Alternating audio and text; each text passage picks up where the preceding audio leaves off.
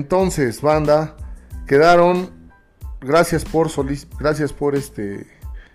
Ahora sí, como dice el coach Eder. Buenos días, buenas tardes, buenas noches. A ustedes, todos los Rino escuchas que nos oyen, nos sintonizan y nos prefieren en este subprograma Entre Cuernos. Ahorita el coach Eder se está conectando. Eh, y estoy aquí con el gustosamente con el coach del bigote más de Batman. Del, del condado, sí es de Batman, dije.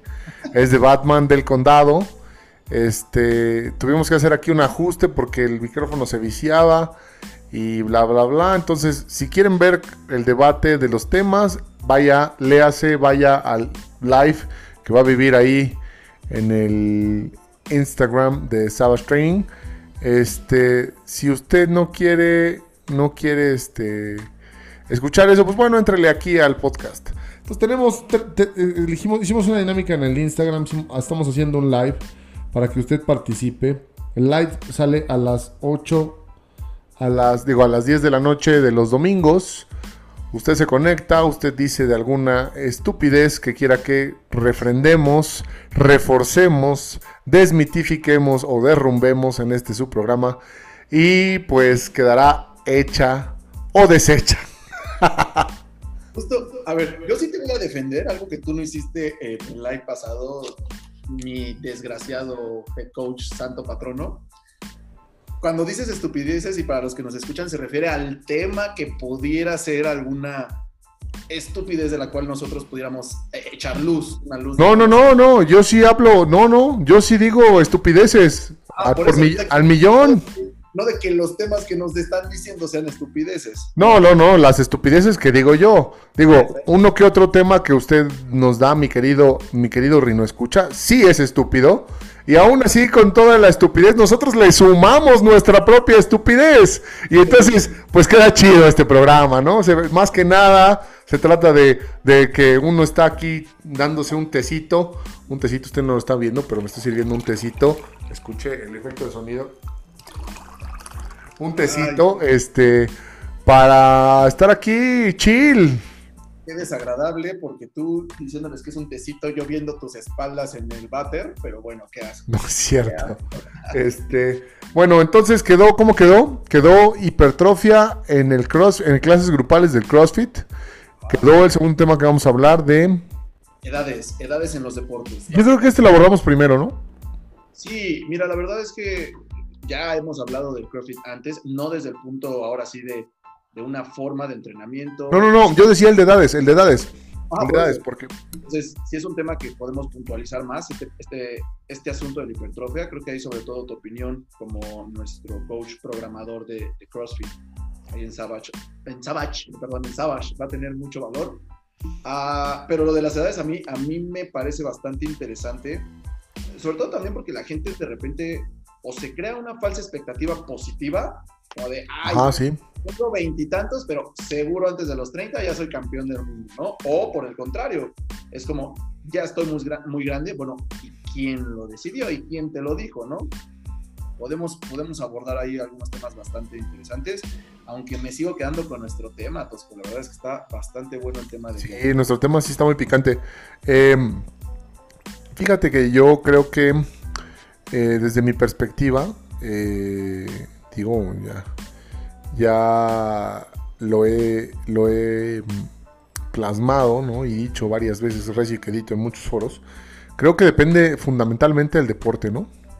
Eh, y hay que ver las generalidades que suceden alrededor del mundo, ¿no? Y, en, el mayor desempeño del deporte. Porque para analizar un deporte se tiene que hacer justamente eso, o sea, usted o yo no puede ir por la vida hablando estupideces de lo que usted, de lo que usted o yo creemos. Es decir, muy a pesar y muy, este, muy en desacuerdo de lo que usted crea, no somos directores técnicos. Este, muy a pesar y muy en desacuerdo de lo que usted crea, no somos managers de jugadores profesionales y no sabemos de todos, todos los, los, este, los, los deportes.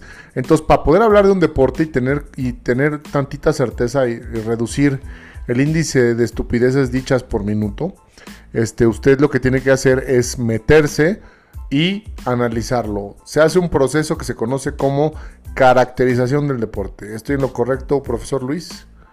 Madre mía, con lo que me acabas de decir. Sí, no, estás completamente en lo correcto. Básicamente lo que todos dijo es, el deporte es complejo y justo nosotros, así como también no podríamos decir que por ser conocedores de métodos este, cognitivos cognitivos, es decir, métodos que involucran el proceso de pensamiento de un atleta, somos psicólogos, ¿no? Que no por, que no por sabernos comer bien o entender eh, de, de calorías, de tasas metabólicas, o sea, de todo este tema que va con la alimentación, somos nutriólogos, etcétera. Somos especialistas justamente por eso, porque nos preparamos en un segmento, no porque seamos todólogos, sí se puede, pues a fin de cuentas se puede ser especialista en muchas cosas, pero, pero ojo, ¿eh? sigue siendo el zapatero a su zapato. Eh, este tema que dices de caracterización, importantísimo, porque real gente a veces se queda en el entendido de quiero hacer eso. Y, y hasta ahí se maneja y no, y qué posibilidades, a tus condiciones actuales de vida, historial, puedes, a, qué puedes llegar. Y eso, eso es algo que tienes que platicar con cualquier entrenador, ¿eh? ya sea rendimiento, ya sea eh, simplemente actividad física, sin, sin, algún objetivo deportivo. O sea, la meta, el objetivo siempre tiene que estar acorde a tus, a tus características o a tus posibilidades. Sí, de entrada, de entrada yo diría que hay que ver cuál es el deporte, ¿no? Si quieres ser un velocista de talla mundial a los 25, pues bueno, es menos probable que llegues. Perdóname, nada más llegué al Nacional. Pero tú no empezaste a los 25, güey. No, sí empecé a los 20. ¿A qué te gusta? Los 22, aún así. Pero vaya, o sea, volvemos a lo mismo, ¿eh? En expectativas. Y aún así, las posibilidades de que dieras una marca a nivel nacional, o sea, clasificar como seleccionado nacional, se, veían reducidas las posibilidades nada más porque empezaste después, güey. O sea, yo no dudo que hubiera sido tu performance mejor en velocidad si hubieras empezado a tener entrenamientos de rendimiento en lugar de los 22 a los 16, güey, ¿sabes? O sea, creo que, el deporte sí condiciona eh, eh, el nivel de rendimiento. Sobre todo también, ah, banda, no se dejen engañar, no, no sean sonsos en buena onda.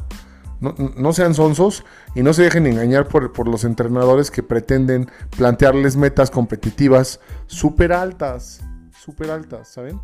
Este, de repente, de repente hay mucha banda que, pues que sí, que sí, sí se deja fantochear, ¿no? Que sí se deja fantochear por el entrenador que los va a llevar a ser campeones mundiales. Y pues, la neta es que hay que tener también la capacidad y la honestidad y la ética profesional nosotros como entrenadores de decir, bueno, tus alcances son tales, ¿Tú qué piensas, mi coach Eder? Hey, saludos. Esto es flow, carnal.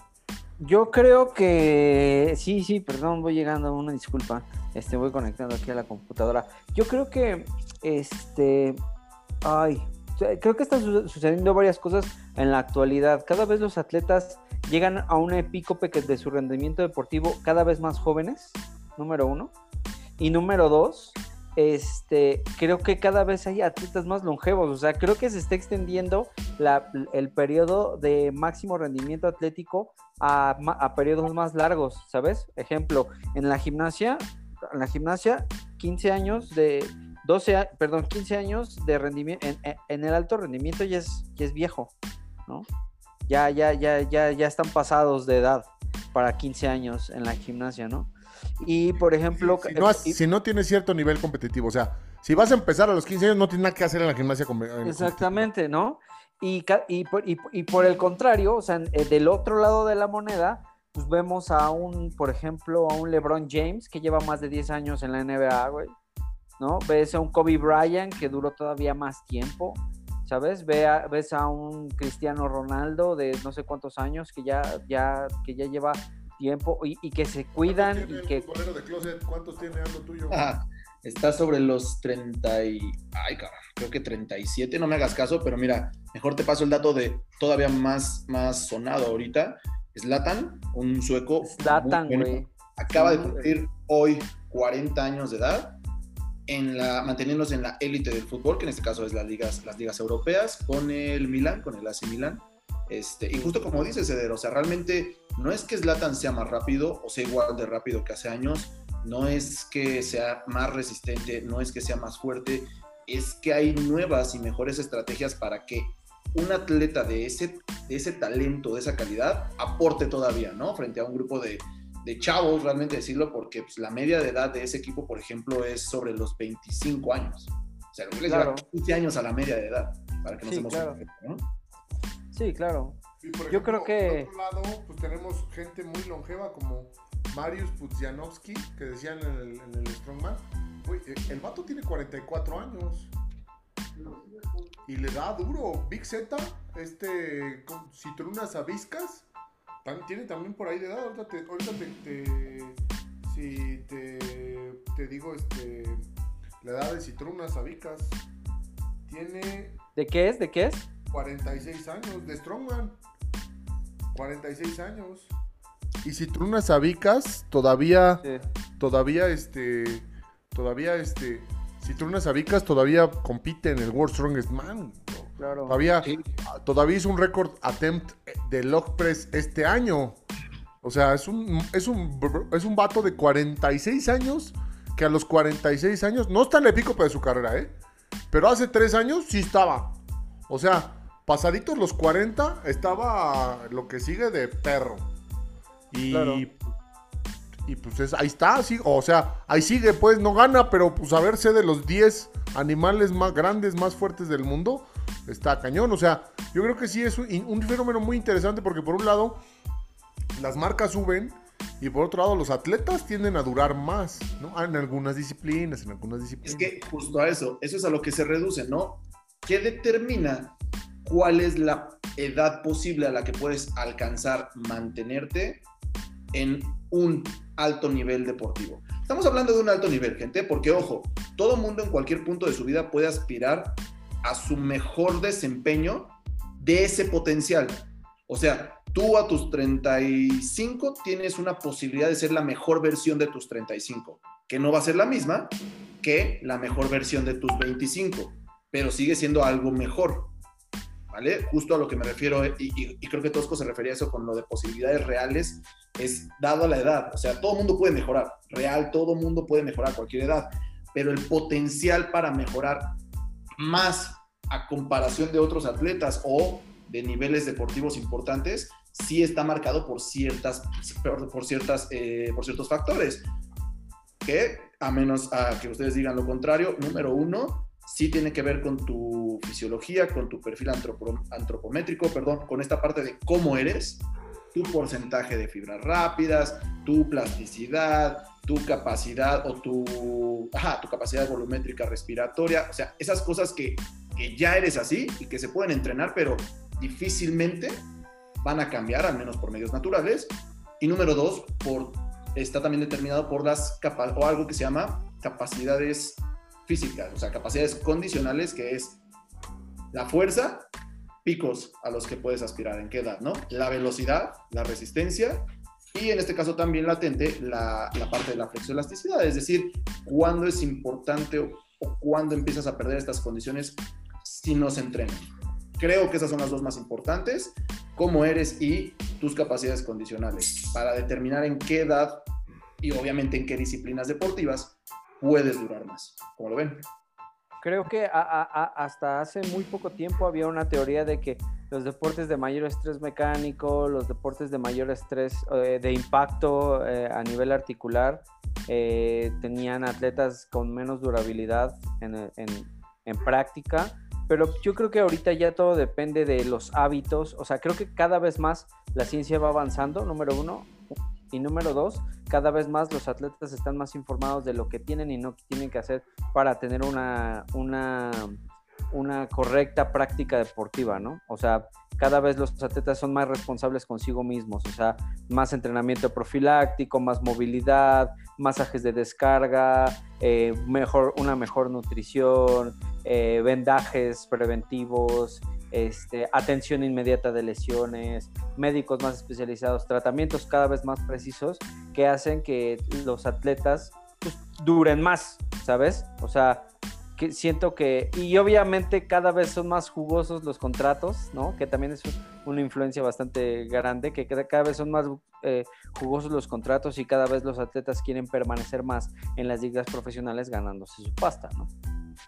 Y yo creo que también eh, tendríamos que ver eh, cómo han evolucionado los sistemas de entrenamiento, ¿no? Banda, aunque les parezca increíble, los sistemas de entrenamiento más modernos y la evidencia científica más contundente nos muestra que menos volumen es mejor. Sí, aunque no lo crean. Es cierto. Es cierto. Muy cierto. Menos volumen es mejor. Este, entonces, los, los sistemas de entrenamiento actuales están más centrados en el descanso. O sea, más tiempo descansando quiere decir un atleta menos estresado. Un atleta menos estresado va a tender a ser un atleta más longevo, sumando a, sumado a todo esto, ¿no?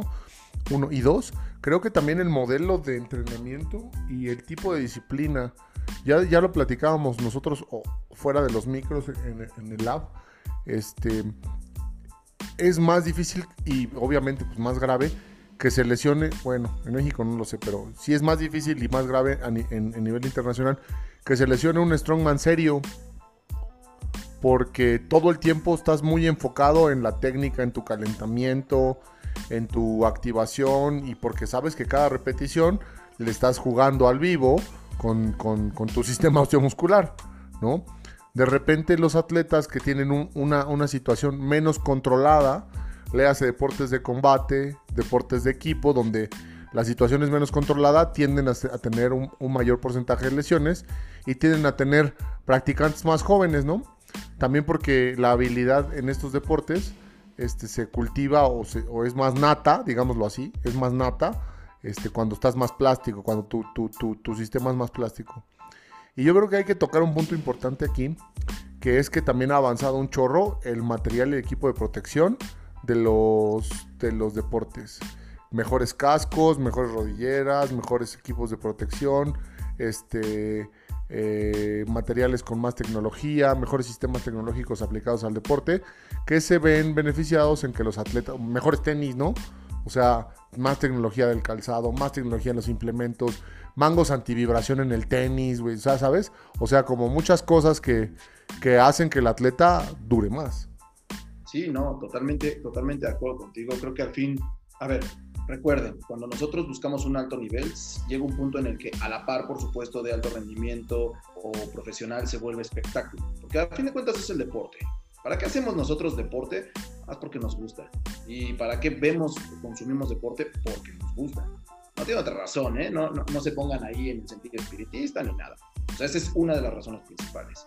Entonces, la verdad es que, como dice Tosco, pues, hay que preservar el espectáculo. Si algo es agradable, hay que crear formas para que dure más ese espectáculo, ¿no?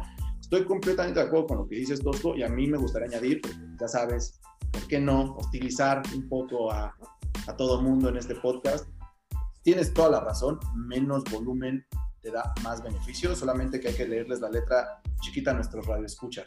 Si sabes cómo con menos volumen dar más beneficio, porque ojo, el alto volumen es la vieja confiable. Pues sí, es, imbatible, güey. Es la vieja confiable. Tú vas a cubrir un volumen y si quieres mejorar, ponle más volumen. Esa es, la imbatible. ¿eh? Ahora sí que es la, es la solución a prueba, bulletproof, a prueba de fallos. Exactamente. El aspecto cuantitativo, el aumento, es, es, la, la, vieja confiable, pero no la mejor. Cuando tú aspiras a menor volumen, requieres de algo pequeñito, pequeñito, pero muy importantito llamado conocimiento, que no todos tienen. Así que chécate cuando tu entrenador aspire a que te tragues un friego de volumen, si realmente sabe, porque puede ser eso el disfraz de que no saben, por eso te aplica la vieja confiable.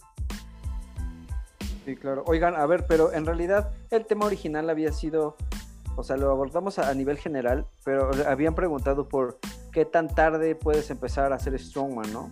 ¿Ustedes qué opinan? Mi postura es, es un deporte de gente grande, ¿no? Sí, es un eh, deporte de, gente grande. o sea, yo diría sin lugar a dudas que por encima de los 30 vas a tener tu mejor desempeño.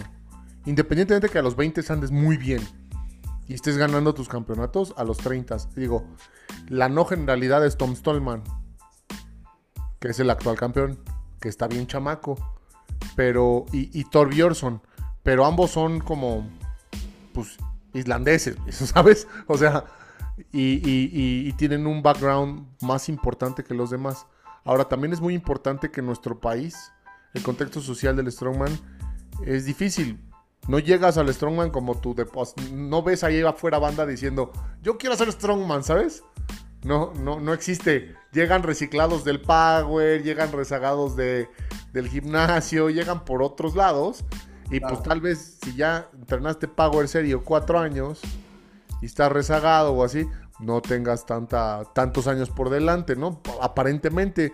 Sin embargo, es un deporte que la neta paga bien a la larga. Es más, yo me atrevería, y va a sonar un poquito incongruente porque el equipo ha dado buenos resultados en el corto y mediano plazo, pero no puedes plantear tus resultados como Strongman en el corto plazo. No deberías de plantearlos.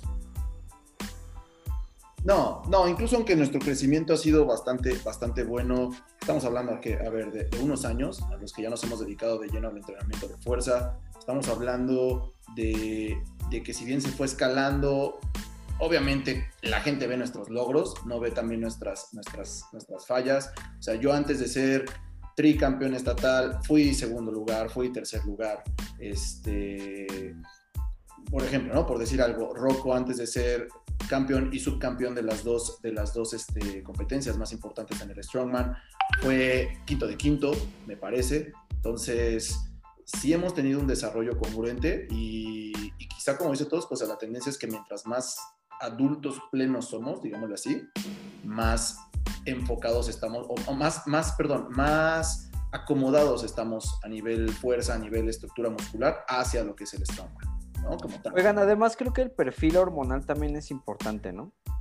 O sea, creo que ya tocando el tema, el tema de la vez pasada, creo que incluso, o sea, la verdad es que para lograr un gran nivel competitivo en Strongman necesitas a fuerzas a una ayuda eh, farmacológica, ¿no? Y creo que sería una irresponsabilidad rotunda poner a chavitos de 13, 14, 15 años, a, número no, a, recibir este tipo de, de, de, este, de ayuda, ¿no? Lo, que pasa es que más bien el enfoque con chavitos más chavitos debe de ser el enfoque técnico, el enfoque de, de mm, pues de aprendizaje competitivo, tus puntos, tu estrategia, tus eventos y pues tienen que entender que o sea, y, ir planteando las categorías, Novatos hasta 80 es una categoría amigable para cualquier morro que quiera ponerse una ambición así de, me quiero poner mamado hasta 80 kilos, es una buena ambición para un morro que tiene 16 años, son mocos, ¿no? Y creo que ir planteándolo no muy agresivamente y no, y no muy obsesivamente, ¿no? No es porque está grandote y ya tiene que competir en más de 105. Bueno, hemos visto, en, digo tú y yo, hemos visto en San Luis Potosí chamacos de 16 que neta naturalmente tienen 105 kilos en, el cuerpo, pero no es la gran generalidad, ¿sabes? Sí, no, estoy, estoy de acuerdo contigo. O sea, justo en San Luis hubo ese tema, que las categorías juveniles estaban enormes estaban e, e, estúpidamente grandes. Los, los campeones, o sea, del 1 al 3 fueron personas por encima de los, 100, eh, de los 100 kilos, todos ellos. Guadalajara, por ejemplo, uno de los amateurs contra los que competí eran de los más pesados de toda la competencia, 141 kilos. O sea, a final de cuentas, sí son ventajas momentáneas, pero como dice Eder, lo más importante es la lógica de la planificación y contemplar todo lo que involucra eso. Y es, claro, el desarrollo muscular, claro, por supuesto, lo dijo y lo, abordó muy bien, el eje hormonal. es importante, el adulto, o más bien el, el, humano en crecimiento, se puede enfocar ese crecimiento hacia el strongman. Entonces, sí, o sea, si nos vamos otra vez al punto de la edad, la mejor edad para un una transferencia consciente hacia el strongman. Ojo, no para el entrenamiento de fuerza, sino para lo que es la disciplina del strongman, ya es cuando uno es adulto o, cuando está en, vías de ser adulto. Sí, pero si tienes aprendizaje técnico antes y le sabes entrar a la piedrita, le sabes entrar al yoke y le sabes entrar al, al log, vas a ser un titán. Sí, sí, sí. Y bueno, pasemos al segundo tema, que está menos picoso. La hipertrofia en el CrossFit. Pues bueno, Ah, para clases grupales, ¿no? Dijeron. Para clases Ah, grupales, ya, no, también. no, no se puede. Ah, no es cierto. Listo, siguiente tema. Siguiente tema. Ah, sí, es un tema. A ver, hipertrofia, rapidísimo, ya saben, aumento del volumen muscular vía estrés metabólico, eh, vía, en orden de prioridad, estrés mecánico. perdón, estrés mecánico, estrés metabólico, eh, calidad neuromuscular, básicamente es el aumento de la sección transversal, o sea que te pongas más chuletón. Eh, sí se puede, a ver, todo humano sano, todo humano con cuerpo sano puede aspirar a la hipertrofia. El problema ya se vuelve cuando es una hipertrofia selectiva, porque ahí sí, sí eh, entra lo que sería ah, experiencia en el, en el deporte, lo que sería edad, lo que sería eh, plasticidad. Esto ya lo tocó Eder en, deportes, en el pasado, perdón, en lo que es deportes velocidad de reacción. Ya, ya explicó muy bien el término plasticidad. Entonces, básicamente estamos hablando del entendimiento del músculo. Y eso sí es lo que no se puede hacer en una clase, clase grupal. O sea, si te llega tu atleta de años, de tres años en el CrossFit y te llega la señora, no es como, ah, le pongo lo mismo solamente que una con el tubo PVC y el otro con sus 95 libras. No, no funciona así. La hipertrofia selectiva es la que es más difícil de llevar en clases grupales. Ahora, aquí hay que, aquí hay que plantear bien, bien unas cosas incómodas sobre de la mesa.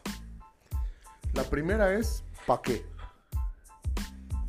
O sea, clase grupal, hipertrofia en CrossFit, no hagas CrossFit. O sea, si es mejora de la composición corporal lo que quieres y si es una, mejora de la estética corporal, definitivamente, definitivamente y absolutamente hay maneras mejores de, de, ser selectivo, o sea, de ponerte chuletón. Sí, la pregunta es si puedo utilizar bloques de hipertrofia para beneficiar a mis crossfitters y que ejecuten mejor en primer lugar. Desde nuestra perspectiva, ¿eh? Porque habrá el que los quiere nomás, no sé, y lo hemos dicho muchas veces antes, ¿no? Entrenamiento no es lo mismo que entretenimiento, pero habrá el que los quiere nomás ahí entretener. Y pues para entretenerlos, pues sí, les das ahí como el chuchuluco para que se vean mejor y sigan comprando. Este, en realidad, pues ese enfoque no lo compartimos, pero se podría programar algunos bloquecillos de hipertrofia, nada más que hay que deshacerse de algunos cuantos vicios estorbosos que también rodean a la clase grupal, ¿no? ¿Qué opinas yo tú? Creo que, Paco? yo creo que... Espera, el ah, que llegó tarde este, menso. Eh, perdón, es que había ido a ir a comprar pan de muerto, entonces este, se tardaron en, en, la preventa. Pero, pues precisamente como dice Tosco, ¿no? O sea, la cuestión de la hipertrofia eh, a nivel grupal, creo que, pues, es, es una cuestión complicada de poder determinar algo tan específico como la hipertrofia en una clase grupal, porque las dinámicas que tienes que hacer, justamente como dice Tosco, es como tiene que ser un tanto dinámico y un tanto entre, entretenido, pero es tu responsabilidad como profesional del deporte generar resultados. Ya sean los resultados que vayas hacia la composición corporal o si están en un, en un programa competitivo, ¿no? Que si están en la clase, clase grupal de CrossFit, eh, pero que van a ir a competencias, que tu objetivo es que participen en esta competencia o este meeting de CrossFit y demás, pues sí lo tendrías que dividir como pues la, la, hipertrofia me puede beneficiar para poder desarrollar a mis atletas y que tengan un mejor rendimiento, que aguanten más carga de entrenamiento, etcétera. Pero pues no sé, eh, quizá sea un poco complicado generar una buena dinámica que no sea aburrida para el, para el grupo, que cumpla los parámetros de generar hipertrofia, ¿no? Porque como dice Luis, es generar estrés mecánico y estrés metabólico y que vaya, señalizado hacia lo que necesitas y que no se pierda la dinámica de grupo, ¿no? que no se pierda esta cuestión de, eh, de no individualización y de no cumplir las expectativas del cliente porque al final de cuentas es negocio y demás. Entonces creo que sí va más para allá, para la dinámica que puedes o no manejar y que sigue siendo pues adecuada para la, la población que tengas. ¿Qué ibas a decir, Eder? Yo creo que en ambas situaciones es beneficioso, o sea, una buena etapa de desarrollo muscular es bueno tanto para, para el, el cliente, lo voy a llamar así, el cliente que solamente está buscando una mejora de su salud, una mejora de su imagen y una mejora de su rendimiento. O sea, está bien, a favor, o sea, mientras sea, mientras sea una situación controlada, creo que al atleta le sirve, la construcción muscular siempre va a ser útil y más para un crossfitter, por obvias razones, no me voy a detener a ellas.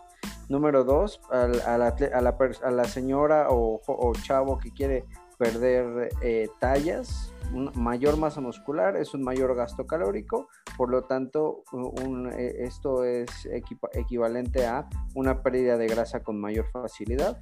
Y pues para la persona que quiere estar saludable creo que eh, funciona de una manera muy similar, ¿no? más masa útil, más masa muscular útil, mejor, exactamente, mejor sensibilidad a la insulina, a la insulina este, no veo por qué no, o sea, yo hasta como una estrategia de, de, siendo como dueño de un centro de entrenamiento de CrossFit, pues lo pondría también como una etapa, una etapa, una buena etapa de desarrollo para aprovechar ciertas fechas en el calendario que la gente se descuida más su comida, ¿no? Llámese diciembre, diciembre. ¿no? Lo hacíamos nosotros mucho, ¿no? Venía diciembre y todo lo que era octubre, noviembre, diciembre, enero era fase de aumento de masa muscular para capitalizar el, moncheo, ¿no? El plus calórico.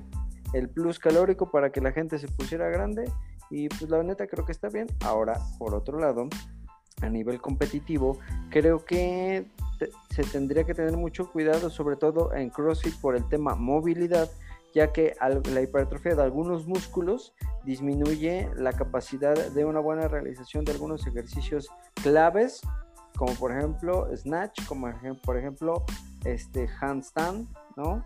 Entonces, pues nada más tener cuidado con esos dos. Yo por eso empecé con, bueno, pues ¿qué quieres hacer? ¿No? Si quieres tener al cliente más entretenido, es difícil, o sea, si no, si no le explicas todo este background, de por qué es bueno hacer este, hipertrofia para él y por qué es bueno que hagan sets for reps, ¿no? Sets for reps eh, y que pues el cliente de repente dice, pues esto está muy aburrido, ¿por qué hago squat y, descanso? Es más, ahí te va, una más incómoda, ¿por qué no estiro al final? Entonces, este, pues sí, sí son, sí son situaciones que rodean como a toda la dinámica clásica de la, de la clase de CrossFit, que yo creo que el cliente tiene derecho a ser explicado, ¿no? Y entienden, y entienden, porque real si no hay, no hay atleta, yo no conozco hasta la fecha un atleta que neta le expliques y que, bueno, no, sí, sí conozco atletas que les explicas y se ponen necios, aunque sea a la luz de la ciencia, pero son los menos. Entonces, sí, yo creo que el, tema de generar dinámicas de, de, hipertrofia, pues tendrás que aventarte el tiro de que sea aburrido, entre comillas. Yo sí lo haría. Yo sí haría un bloque. Les protegería sus articulaciones, pero sí definitivamente, si lo que quieres es maximizar la hipertrofia, pues sí hay que cambiar algunas cosas, ¿no? Educar a la gente y sobre todo pues, también eliminar la parte del, del, cool down, del estiramiento. Este, si lo que quieres es mayor capacidad concéntrica. Ahora, del otro lado, la buena noticia es que la hipertrofia es lo que quiere decir que hagas lo que hagas, la, manera natural de adaptarse de un músculo es hipertrofiarse. Entonces, si tú los pones a hacer 21, 15, 9, 15, 21 de lo que sea, este, también vas a generar cierto grado de hipertrofia porque no se puede trabajar de una manera aislada a las otras expresiones neuromotrices. Ahora, eso es, eso, eso, eso, eso es clave, ¿eh? o sea, también las mismas dinámicas las mismas dinámicas de entrenamiento de CrossFit tienden a la hipertrofia, ¿eh? O sea, Creo que la alarma de mi bocho está sonando. Ve, ve, ve. Creo que las mismas dinámicas de CrossFit por sí solas tienen a la hipertrofia, ¿sabes? Un 21-15-9, hasta por ejemplo un Cindy, un Fran es súper congestivo, ¿sabes? El hecho de ponerle límite de tiempo también es importante. Este, o sea, creo que muy pocas dinámicas no generan una congestión local importante, ¿no? Híjole, yo ahí, o bueno, no es que esté en desacuerdo contigo, más bien eh, tienes razón, solamente creo que, por el contrario, para que no se entienda como que estás dando la idea de que todo lo que hagas de, CrossFit genera hipertrofia, eh, Eder se refiere a las dinámicas, es decir, a, a, los incisos, digámoslo así, a las partes de lo que sería un entrenamiento. ¿eh? Ojo, porque no es lo mismo justo lo que está diciendo Eder de que, a ver, un Fran genera hipertrofia, un, un, un, un Grace genera hipertrofia. Y pensar por eso como de, ah, ok, entonces si yo meto un Fran y yo meto un Grace y yo meto un Skilling y yo meto un AMRAP, pues tengo cuatro veces hipertrofia. No va por ahí, ¿vale? O sea, Hasta hecho, cierto punto, ¿no? Y después ya no se van a hipertrofiar, se van a volver resistivos. Pero es que volvemos a lo mismo, o sea, el tema es que ya cuando generas cierto gasto energético por volumen en exceso, entonces lo que va a hacer es muy sencillo, de dónde chupo, del músculo, y tu hipertrofia se va a volver atrofia, ¿vale? Ahora, pensando ya en la pregunta en concreto, hipertrofia en clases grupales, yo diría, a ver, si eres un entrenador que no, hace tu que no haces tu programación, o sea, que compras la programación, no pienses en esta, no pienses en esta situación.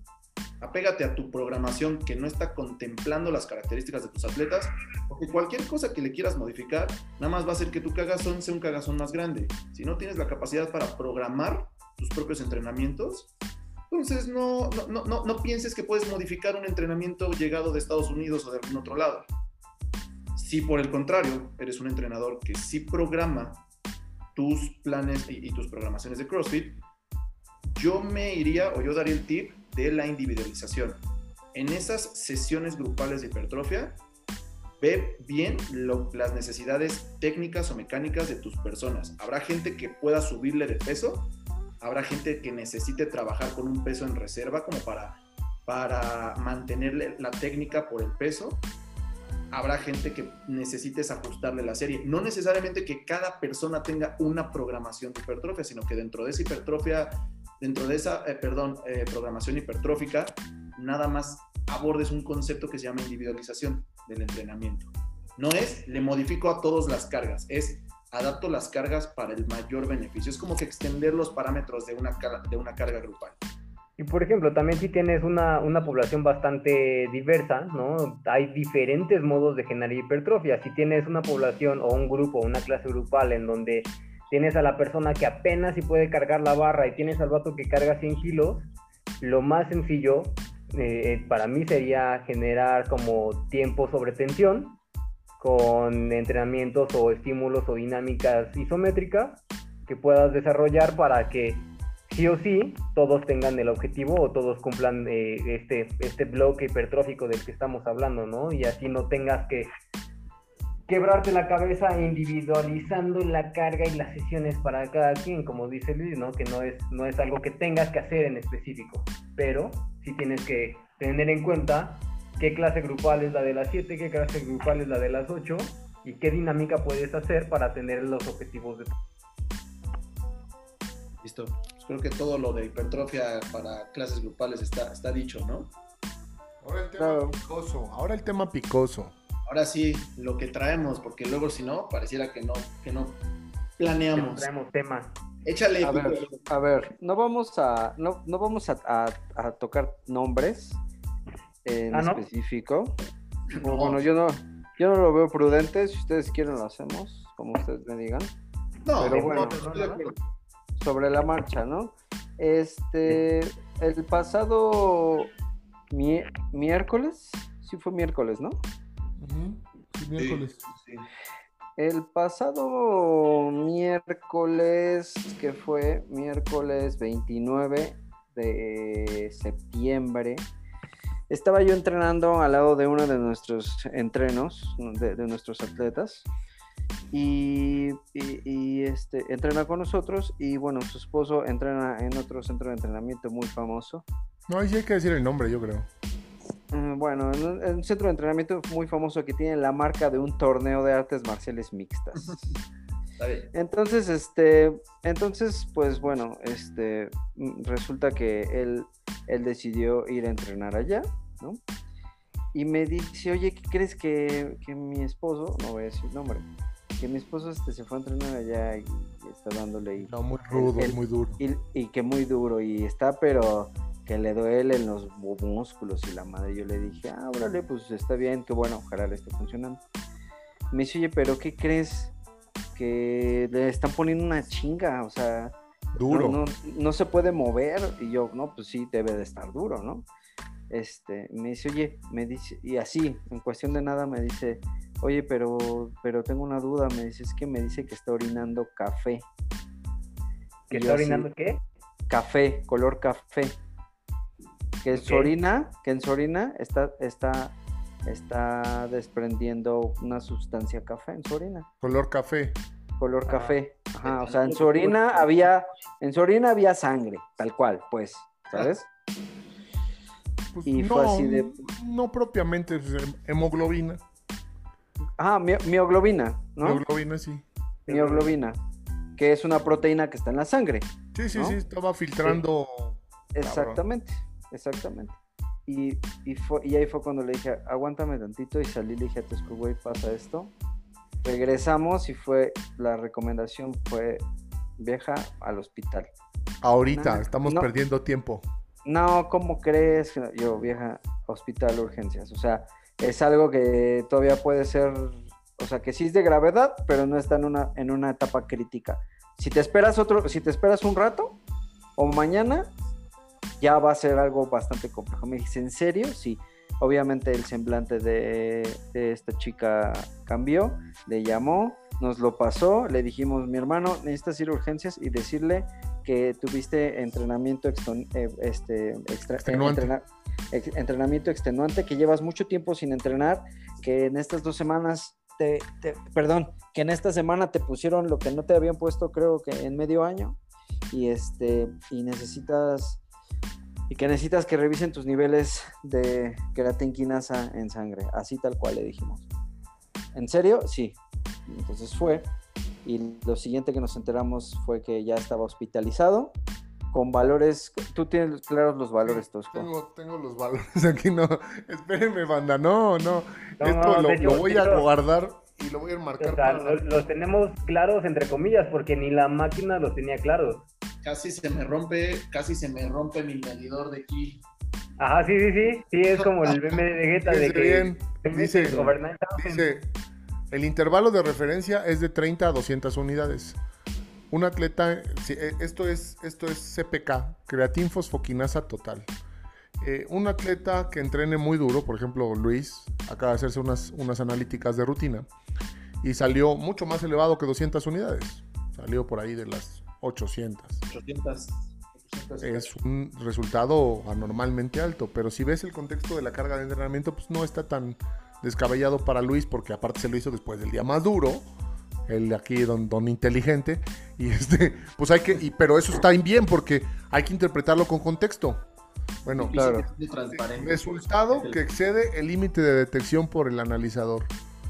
Eh, así dice el resultado. Resultado que excede el límite de detección por el analizador. Y abajito dice mayor que 213.350 unidades de algo que tienes que tener 300 213.350. O sea, creo que le ayudó mucho que me parece que tiene buenos hábitos. Me parece que es, eh, bueno, no, eh, estoy seguro que es una persona joven.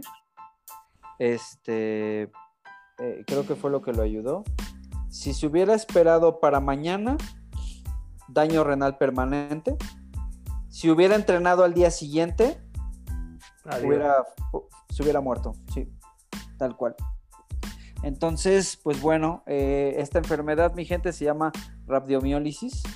Eh, eh, una explicación poco técnica. No, no, no es una enfermedad. Es una ah, situación. Es un trastorno. Es un trastorno agudo. Agudo. En este caso es un trastorno agudo. Claro. sucede que nosotros al entrenar y al tener cierta destrucción celular, eh, tenemos la producción de algunos metabolitos que pueden ser tóxicos para el organismo, el cual el hígado se encarga... No, el riñón, el riñón. Perdón, este los riñones. Los riñones se encargan de lavarlo y de devolver la sangre lo más limpio posible, ¿no? Eh, en- eh, unos, unos de estos son la- es la globulina y la creatinquinasa. No, la mioglobina. Mioglobina. La Ah, dije globulina, va. Mioglobina, perdón. La La creatinquinasa. Y eh, cuando nuestros riñones no son capaces de, de- o sea, son- es, es- es demasiado. Por ejemplo, esto le pasa mucho a la gente a- eh, atropellados, chocados, machucados. Ajá, que machacados, que tienen mucha destrucción muscular. Exacto. Una de las razones por las cuales mueren en las salas de emergencia ni siquiera es Ah. el atropellamiento en sí. Es que su cuerpo no es capaz de procesar todo el producto de desecho de ese trauma, ¿no? El Ah, tenemos un, carnal, por cierto, un saludo a Cosme hasta Morelia si nos escucha. Un carnal que, es, que, que era un, un urgenciólogo muy bueno y pues él nos contaba que no, o sea, que la gente a veces no entiende que cuando está un atropellado lo más, lo más urgente no son sus huesos. Lo más urgente es preservar sus riñones y, su, y, su- y sus órganos internos.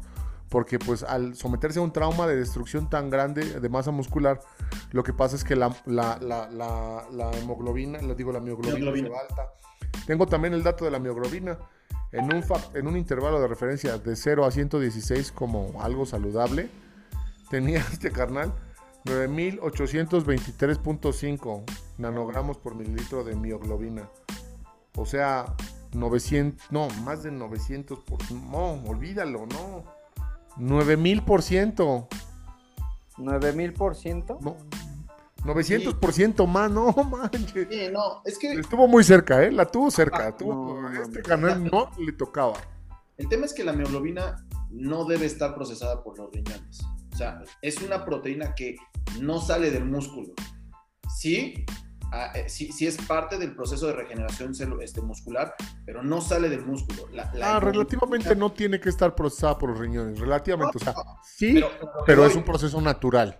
O sea, ajá, pero a lo que voy es que la mioglobina es una proteína que se encuentra dentro del músculo y que no, no se va al resto del cuerpo. Más bien, no tiene que ser excretada por los riñones. Exactamente, entonces real, real es como si alguien dentro de nosotros hubiera desgarrado, así como si, como si se deslavara un cerro, lo mismo, desgarrado nuestro Pero su masa muscular. hacia el resto del cuerpo. Así, Y ahora, lo, lo, lo- difícil o más bien lo cabrón aquí es que esto pasó no precisamente como dice Tosco ante algún accidente, algún atropellamiento, Claro. algún incidente con algo, sino que algún pelado cualquiera sin Algún, algún, dijo, eh, lo, lo voy a decir tal cual como lo pienso y no me interesa lo demás. Algún mamado irresponsable, porque regularmente en este tipo de cadenas de gimnasios, pues la verdad es que se ven bien, están figurines. Algún mamado irresponsable, este, ignorante, neófito, abusivo, poco profesional, pérfido, agarró a alguien que vio una oportunidad de cash y le dijo, ah, pues entrenamiento 101 y para que vea que es bueno el entrenamiento, pues chinga. está sobre de ti toda la hora, ¿no? Hoy pierna, mañana brazo, el miércoles le dijeron que eso fue el, eso fue el acabose. Y para que lo dimensionen, gente, para que lo dimensionen. Hizo doble sesión, una clase, clase, hablando de clases, ¿eh? Clase grupal de CrossFit y luego entrenamiento de piernas again, corte A, mioglo- eh, m- meando café, al hospital, a salvar su vida literal. Nos- Sí. tuvimos Ya, donde está en la cama, como, como, como las caricaturas, con bolsas de con hielo bolsas de encima, hielo. para ayudarlo a para, dismi- desinflamarse. para disminuir la inflamación local, claro, güey. Eh, Sí, Sí, creo sí. que la, creo que la, la- ya analizando, la distribución fue lo más salvaje posible. O sea, una sesión altamente congestiva de brazo, de brazo y pectoral. Al día siguiente hizo CrossFit, o sea, se le hizo No, fácil. el primer día, el lunes hizo piernas.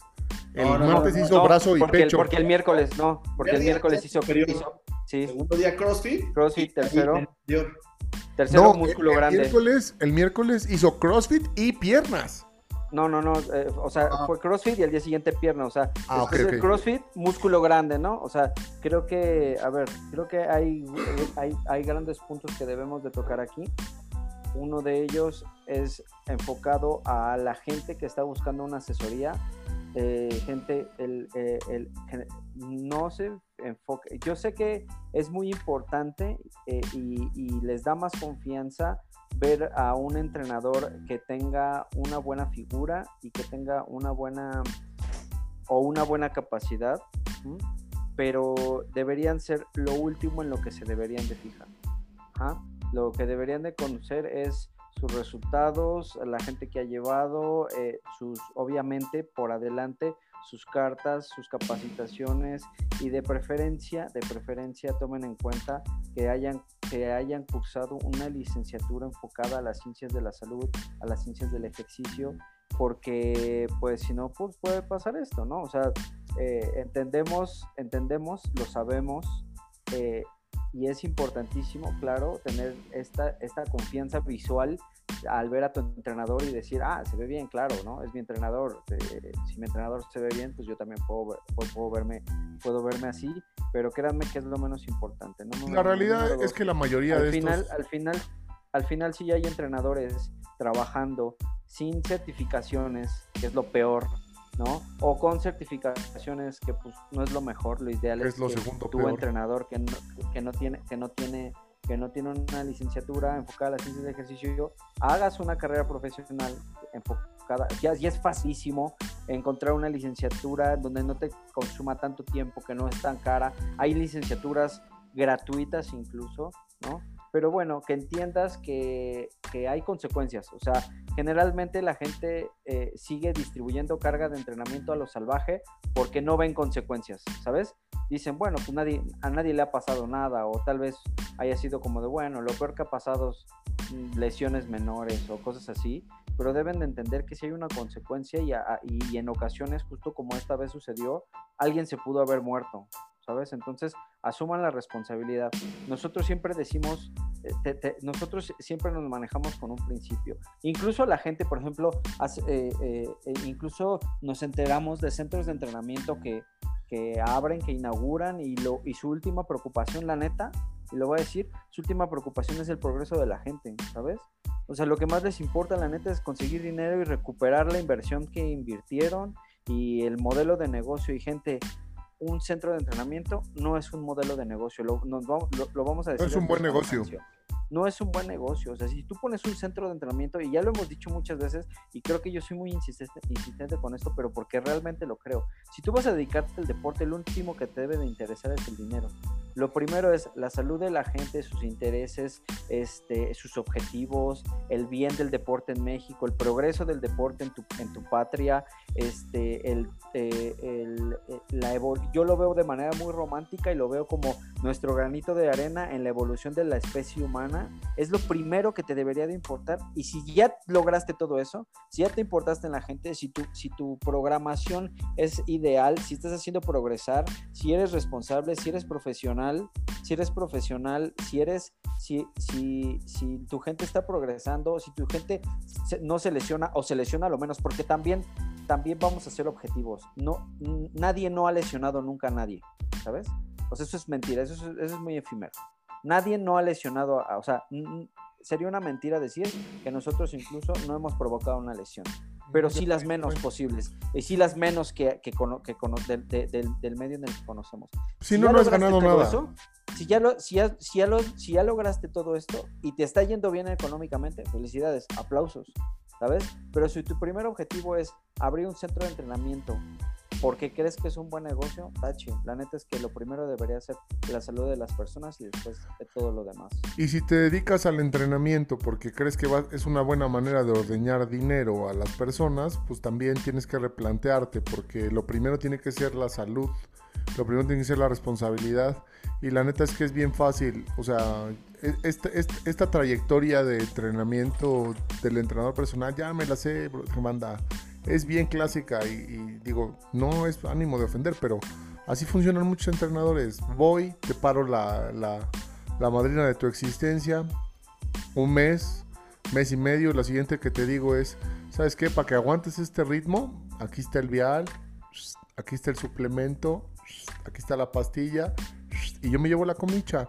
Porque la mayoría, la gran mayoría, no estoy diciendo que todos, ¿eh? yo conozco banda que neta es cuadrada y disciplinada con su estilo de vida y pesan su comida y, se, hacen sus batidos de huevo a la Rocky asquerosos. Pero una mayoría grande de entrenadores no te van a admitir que utilizan ayudas farmacológicas para, para, para poder lucir bien. Y ojo, no estoy criticando, ¿eh? es su chamba y están absolutamente en todo su derecho de usarlo porque pues es parte de su chamba y de cómo ellos es su, su modo de vida, ¿no? Entonces no, no, no, a mí yo ni me escandalizo ni digo que está mal, pero nada más que, que, no puedes ir por la vida entrenando a todas las personas como entrenas tú en modo bestia. Porque, claro. porque sí tienes consecuencias, porque, porque sí lastimas a las personas, porque, porque, porque sí, alguien puede morir, sí alguien puede alguien morir. se puede morir. Aquí lo que me sorprende de este caso, por ejemplo, en particular, ¿no? Es que al segundo día, de, digo, o sea, esta persona, esta, esta persona que tuvo el infortunio de caer en un lugar en donde le pusieron la chinga de su vida, no sabía ni nada, ¿no? En el segundo día le dijeron, ah, ok, sí, este, pues vamos a darte doble sesión de entrenamiento, ¿no? Eh, y digo, no es, no es la persona más atlética que tenemos, ¿no? Y no, eh, pero tampoco es eh, un, un sedentario, pero nosotros incluso a personas que llevan en programas de entrenamiento pues ya de rato, que de repente, oye, ¿cuándo me toca doble sesión? No, todavía no. Sí, no. ¿No? Ay, yo no hago. Las dobles sesiones, ajá, las, do, las, dobles sesiones son para que, de, que ya soportes la carga de entrenamiento para entonces poder rendir mejor, ¿no? Y ha habido varias personas que es como, oye, doble carga de entrenamiento, no, ¿no? O ha habido algunos que es como, ah, vamos a manejar doble carga de entrenamiento, pero solamente durante una semana o solamente durante un tiempo y de ahí volvemos a bajar porque pues precisamente no conocemos este tipo de situaciones y lo que vamos modulando es el estrés y la agresión que generamos en nuestros atletas y de ahí lo volvemos a mantener para uno mantener su integridad física y dos generar rendimiento. Y estos salvajes fue como ah segundo día sí métete a doble sesión haz crossfit y luego vienes para acá y te pongo la chinga y al día siguiente y bueno vámonos Ahora, también es una, esto también, qué bueno que lo tocas, es una responsabilidad muy importante y esto lo digo, es, es que, pues casi que exclusivamente para la familia Rino, ¿no? Y atletas que entrenamos, que el atleta también es responsable de lo que decide entrenar o no, porque yo creo que todos hemos tenido, el caso acabo de regañar a un atleta porque me manda un, un este, un video de él maxeando en squat y yo, brother, ¿por qué maxeaste en squat si no te mandé a maxear en squat? Ah, es que me sentí chido. Yo sé que te sentiste chido, bro. Claro. No necesitabas maxear en squat, ¿no? Y así como este caso es como eh, la gente que va y se mete una carrera de trail de 50 kilómetros el fin de semana, este, o, o y, y, que, y que el programa no se ajusta, ¿no? Nosotros nos pasa y ajustamos el programa. ¿no? Y ajustamos el, el contenido del entrenamiento. Pero pues, también si no se lo dices a tu entrenador, puede, a, a, ti o a mí nos puede pasar que te pase una carga undercover y, y, y cagarla claro. duro, o sea, decir, ah, bueno, sí, lunes empezamos chido porque tenemos 72 horas de descanso y pues el cuate se fue a, a bicicletearle o a, o a escalarle o a, o, o a la clase que le invitó el amigo del amigo en ciclo, en ciclocomputadora o en ciclo ergómetro o en o en cicloestimulador transnacional, lo que quieran decirle, ahora está de moda esa palabra, ciclo. Ciclovía, cic ciclocomputadora. Este, me, de hecho me gusta la palabra ciclo. Yo, yo sí, yo quiero ser, tener un ciclorrino. Este, eh, y esa carga está eh, pues undercover y va, va, pero va a tener las consecuencias fisiológicas y puede ser ser trágico. Así es que, gente que entrenamos, el coach Cheddar, el coach Luis, el coach Dylan y yo, no lo hagan. Bueno, creemos, que, creemos que ustedes creen que es buena idea. No Oye, lo es. Espérame, espérame, ahora, para la, para, la, para la gente que no entrenamos también, porque pues, eh, eh, afortunadamente creo que cada vez nos escuchan más. Páguennos. No, no, no. Ah, te viste, te viste muy, muy Shrek, ¿eh? Gracias, gracias. Es, es, broma, es broma, pero si quieren no es, es broma. Es broma, pero si quieren no es broma. ya estaba, ahí estuvo la, promo, la promoción. Pero bueno, no, no, al contrario, o sea, a ver, es muy sencillo. Y, y, y, se los digo porque yo soy el, el, entrenador, ustedes ya lo saben, del programa. A mí, eres, no eres tantito, rápido, rápido. A mí me da miedo cuando Luis dice es muy sencillo porque sé que lo va a complicar bien, cabrón. Pero sigue sí, adelante. Sí, también, sí, a, a es cierto, de acuerdo, lo va a explicar de la manera más complicada que pueda. Es verdad, 100%. Muy sencillo, dije, y sí va a ser muy sencillo. No, a ver, ustedes, si son abogados, están de acuerdo en que yo me asesore con alguien que lee un libro de, de derecho. Ustedes, si son ingenieros, están de acuerdo de que yo me asesore con alguien que tomó un curso de mecánica. Diría, Ustedes, si son doctores, están de acuerdo que yo me asesore con, con alguien que tiene un que es un primer respondiente o que tiene un voluntariado en una, en una enfermería. O sea, se oye mal, ¿no? Se oye, se oye incongruente. Entonces, ¿por qué ustedes no van y le piden sus credenciales a los entrenadores de los gimnasios? ¿Por qué si están conformes por, por no, porque sus entrenadores no tengan credenciales para tratar su cuerpo?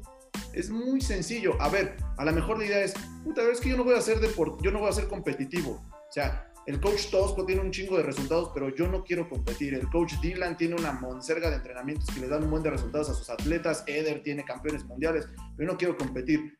A ver, y, y, por no competir, ¿tú crees que no tienes el derecho a aspirar a un entrenador con credenciales para llevarte? Qué buen statement. Denle una cerveza a ese hombre. Denle ah, una cerveza a ese hombre. Pero me iba a complicar. La daría, pero no está aquí en el departamento, entonces, ¿qué puedo hacer? Justamente compré una. Pero es justo eso, o sea, dense cuenta que si no aspiran a algo competitivo, aún así pueden aspirar o deben aspirar al mejor servicio. Como un carajo, no sean, no se distraigan. Eh, yo creo que yo creo que aquí el yo, creo que aquí el planteamiento que, que, nos comparte eh, eh, el buen bigote de Batman es este es muy válido o sea neta banda, si no están em, en un sitio en donde les programen con el mismo ahínco y cariño y atención que le están programando a la banda competitiva, lárguense de ahí. Huyan, agarren sus cosas, agarren sus, sus cestos y váyanse de ahí. Porque, y otro, este punto también es, muy, es muy tocable, ¿sabes? Porque no importando qué tan bonito está el gimnasio, no importando qué tan pro están las instalaciones, al final de cuentas lo que determina cómo te van a tratar son los entrenadores. Y digo, Eder trabajó en, ese, en ese tipo de burdeles, este, donde, ¿por qué burdeles? Pues es que los entrenadores netas se prostituyen por los entrenamientos personales. O sea, si ustedes creen que es fácil el, ambiente, o sea, nosotros también tratamos de ser empáticos con el entrenador, ¿no? porque el camino ético es difícil. Vender un entrenamiento personalizado sin ser un figurín y sin tener todos estos entrenamientos de moda es difícil, pero creo, creemos, y digo, Eder lo hizo mucho tiempo, que se puede sustentado en la ciencia y de manera responsable. Porque, porque entendemos que, que pues estas cadenas de gimnasios ni quieren al entrenador, ni le van a pagar bien, ni lo van a apreciar, ni lo van a impulsar a que se supere. Lo único que necesitan de esos entrenadores es que vendan más, ¿no? Sí. Y pasan muchos boxes también, donde contratas el entrenador que te llena la clase, pero pues, ¿qué tan responsable es o cuánto le vas a exigir para que pueda desarrollarse y desempeñarse de manera responsable con tu, gente, ¿no? Si no está planificando igual de cuidadoso que, que se planifica el mismo, que planifica a sus atletas competitivos, entonces no estamos haciendo bien las cosas. Y yo sí quiero decirlo, en SAS Training, este, la neta es que yo considero, y me pueden corregir aquí en vivo, y después si no, si no quieren nos sacaremos a madrazos. Este, creo que el nivel científico y de rigor y la calidad de los programas está igual para los de core que para los competitivos. Habrá más complejidad, más grado de exigencia, pero no podemos decir que sean programas que están hechos con las patas. Le metemos mucho tiempo y cariño a nuestros, los programas de, entrenamiento. Y la verdad es que, o sea, eh, tomando en cuenta, o más bien abordando el tema justamente de que es difícil a nivel México disociar esta parte de que el gimnasio necesita dinero y necesita clientes y demás, y mientras que el entrenador tiene que hacer un buen trabajo y programarlos, tampoco está peleado. Es decir, puedes, si, si realmente sabes qué es lo que estás haciendo y te organizas bien y estudias y comprendes lo que se necesita a través del entrenamiento, puedes generar dinámicas que cada vez atraigan a más gente a tu centro de entrenamiento, que cada vez generen más comunión, más unidad y que sobre todo, por ejemplo, nosotros creo que lo hacemos bastante bien explicándoles y teniendo como esta cuestión de responsabilidad y comunicación con nuestros atletas, ¿no? Este, y eso nos va a generar que cada vez haya más personas que se acerquen a nosotros. ¿no? Y justamente en estos últimos, en, en estos últimos meses hemos tenido que se nos acercan más personas, más selecciones, más entrenadores, eh, perdón, más atletas o más clientes, precisamente Sí, porque más entrenadores. Entrenamos a más entrenadores que, que- que muchos centros de entrenamiento. De hecho, sí, de hecho sí, ¿no? Entonces Sí, de tampoco hecho, está hay peleado, muchos entrenadores, tampoco, tampoco es como que, ah, bueno, si, si hago bien las cosas y programo bien y estructuro bien mis entrenamientos con ciencia, eh, no voy a tener clientes, ¿no? O sea, se puede abordar los dos mundos.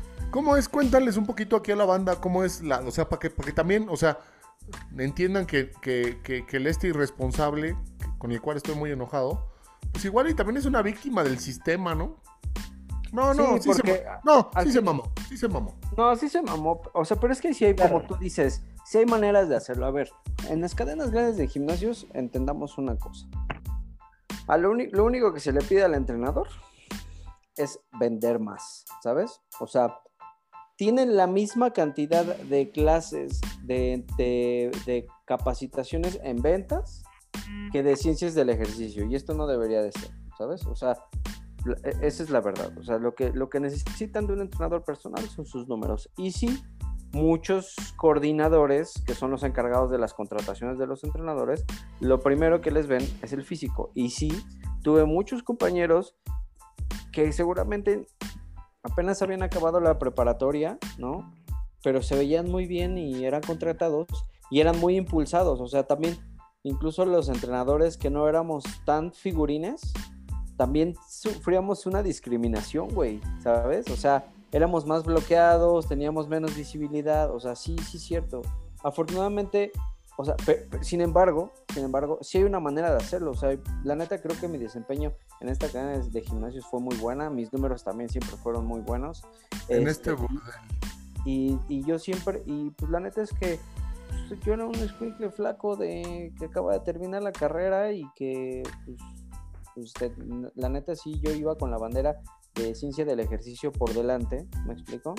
Y lo sabía explotar, o sea, sí hay una manera de hacerlo, ¿sabes? O sea, sí hay una manera de hacerlo, pero sí, en realidad mientras más vendas estás mejor colocado y si eres como más carismático y si eres como más atlético, si te ves como mejor, O más guapo, o más bonita. más gua- sí, exactamente, a las entrenadoras mujeres eh, también les iba mejor por guapas, o sea, sí, sí hay un, este, sí hay un, sí hay un enfoque orientado hacia la belleza humana. El estereotipo. Es el, al estereotipo este, eh, eh, en, en- en estos, en estas cadenas de gimnasio.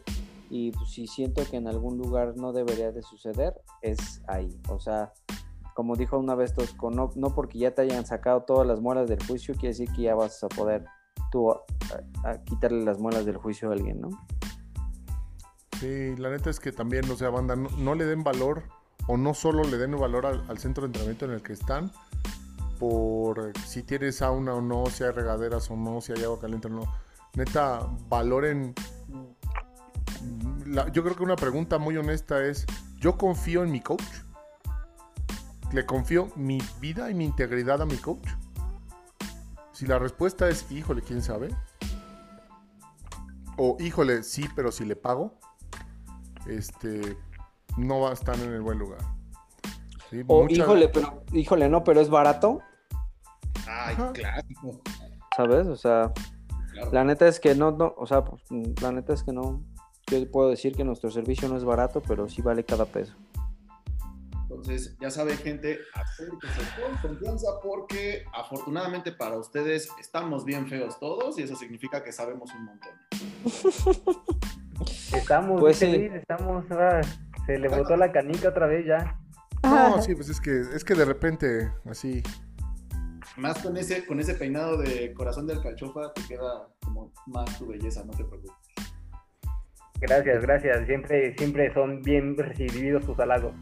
lo y dice. pues, y pues, pues échale, échale, o sea, si, y si tú ya eres dueño de un centro de entrenamiento y si lo hiciste por el negocio y ya te está yendo chido, viceversa, pues ahora, ahora encárgate de que, de- si ya te está yendo bien, pues ahora échale ganas a, a la capacitación de tus entrenadores, a ponerle más atención a los objetivos de, tus clientes, a querer a tus clientes, a, hacer algo por el desarrollo del entrenamiento en, en, México. O sea, la verdad es que me he enterado últimamente unos casos de gente que yo no esperaba y que pues al final su enfoque era como, a mí lo, que, lo, último que me interesa es el desarrollo de la gente y eso está de la perca.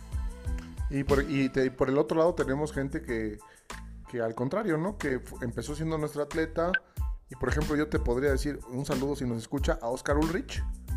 Sí. ah, sí. Fue nuestro atleta, decidió estudiar una licenciatura y ahora ya es profe en, una, en uno de estos institutos que tiene licenciatura en acondicionamiento físico. Es verdad, es verdad. y entrena, tiene un este enfoque súper responsable.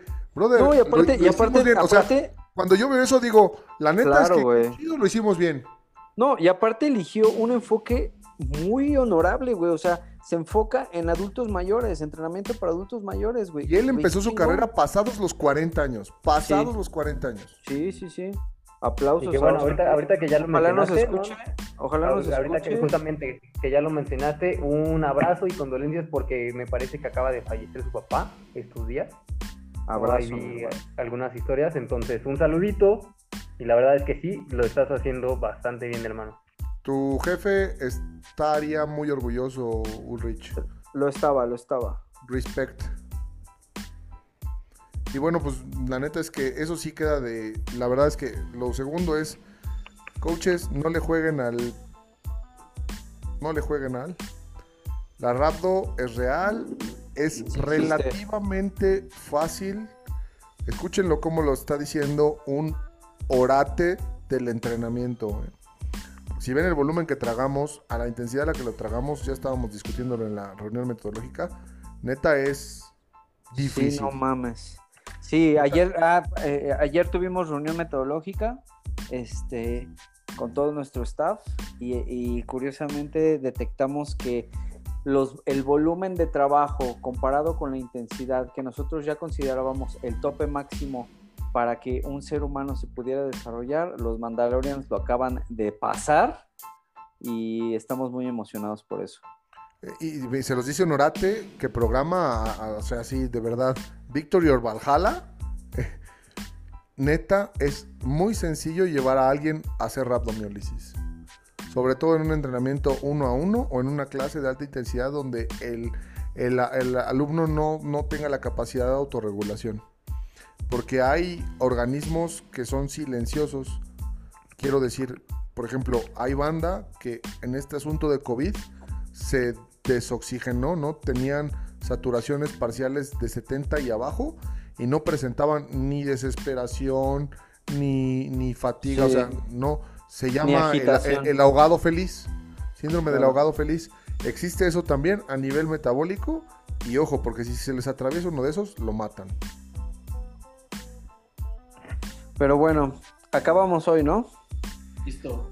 Un saludito, banda, a todos, a todos aquellos atletas pregunten, cuestionen, se merecen un coach de calidad, no menos. A todos los coaches, sean un coach de calidad porque eso se merecen sus clientes, no menos. Y a todos los gimnasios, ganas de gimnasios y boxers, valoren a su personal y páguenles bien y capacítenlos y seleccionen bien y no se decanten nada más por cómo se ven ni por cómo le den, sino por lo que saben y lo que son capaces de conseguir con sus clientes. Claro. Creo que esto es entre cuernos y Ahí se ven, banda. Cámara. No se mueran, no dejen que los maten. Bye.